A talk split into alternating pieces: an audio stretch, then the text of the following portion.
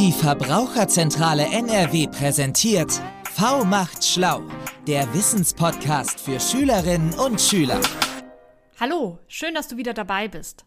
Ich bin Marie und arbeite bei der Verbraucherzentrale NRW. Wie ihr vielleicht wisst, beraten wir Verbraucherinnen und Verbraucher zu allen möglichen Themen, zum Beispiel zur Ernährung, zum Umweltschutz und zu Verträgen.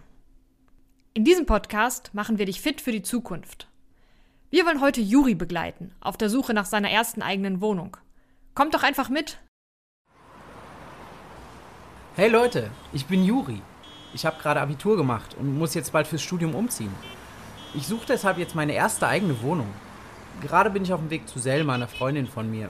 Sie wohnt in einer WG und ich hoffe, sie kann mir ein paar Tipps geben, wie ich am besten eine Wohnung finden kann.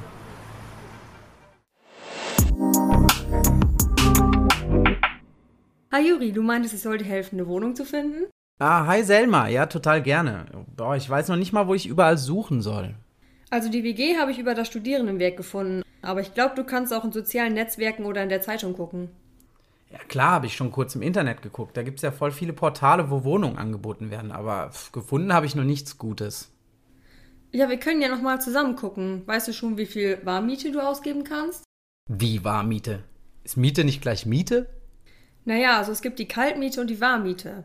Die Kaltmiete zahlst du für die Wohnung an sich und dazu kommen dann noch Nebenkosten, also Kosten für Müll, Versicherung, Heizung und Warmwasser. Kaltmiete und Nebenkosten zusammen sind dann die Warmmiete. Hm, okay. Ja, ich will möglichst wenig Geld ausgeben. Strom und Internet muss ich ja auch noch bezahlen. Es kommt ja noch zusätzlich obendrauf. Ja, dann gucken wir mal. Oh, hier.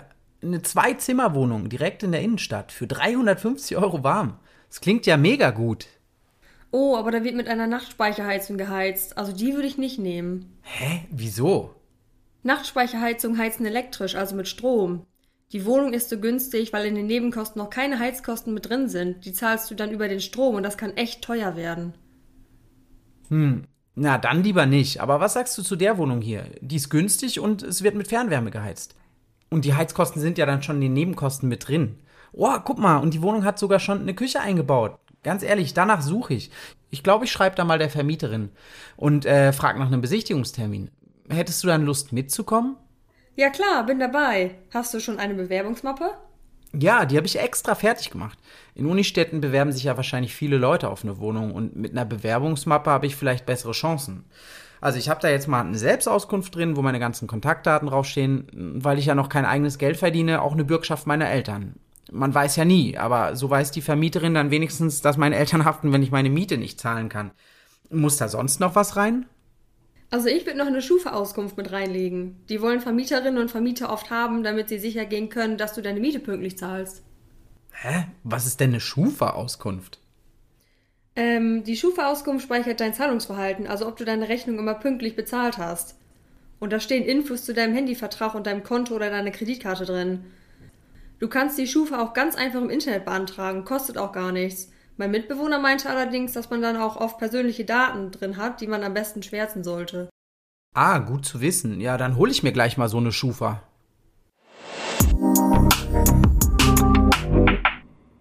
Oh, wow, die Wohnung ist perfekt für mich. Ja, die ist echt mega cool. Alles frisch gestrichen, die Fenster sehen gut aus und die Einbauküche ist echt der Hammer.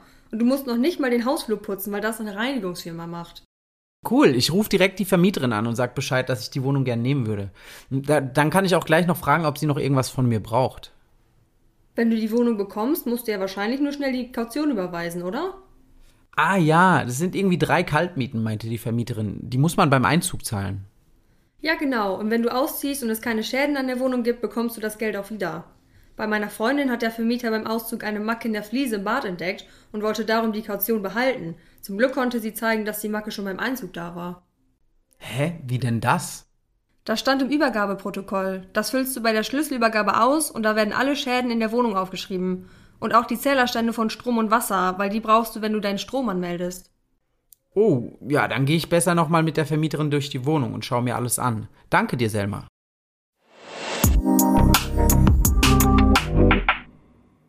Ob ihr es glaubt oder nicht, ich hatte richtig Glück. Ich habe die Wohnung bekommen. Nächste Woche ist die Schlüsselübergabe. Ich freue mich voll. Bis bald. Juri hat es geschafft und seine erste eigene Wohnung gefunden. Eigentlich war es gar nicht so schwierig.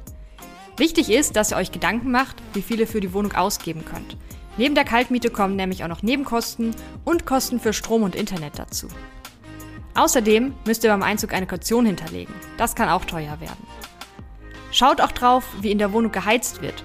Eine Nachtspeicherheizung, die mit Strom heizt, ist nicht gut. In größeren Städten kann es hilfreich sein, eine Bewerbungsmappe zur Besichtigung mitzubringen. Wenn es Schäden in der Wohnung gibt, schreibt sie am besten ins Übergabeprotokoll, damit ihr beim Auszug eure Kaution wiederbekommt. Weitere Tipps findet ihr in der Beschreibung der Episode. Bis zum nächsten Mal!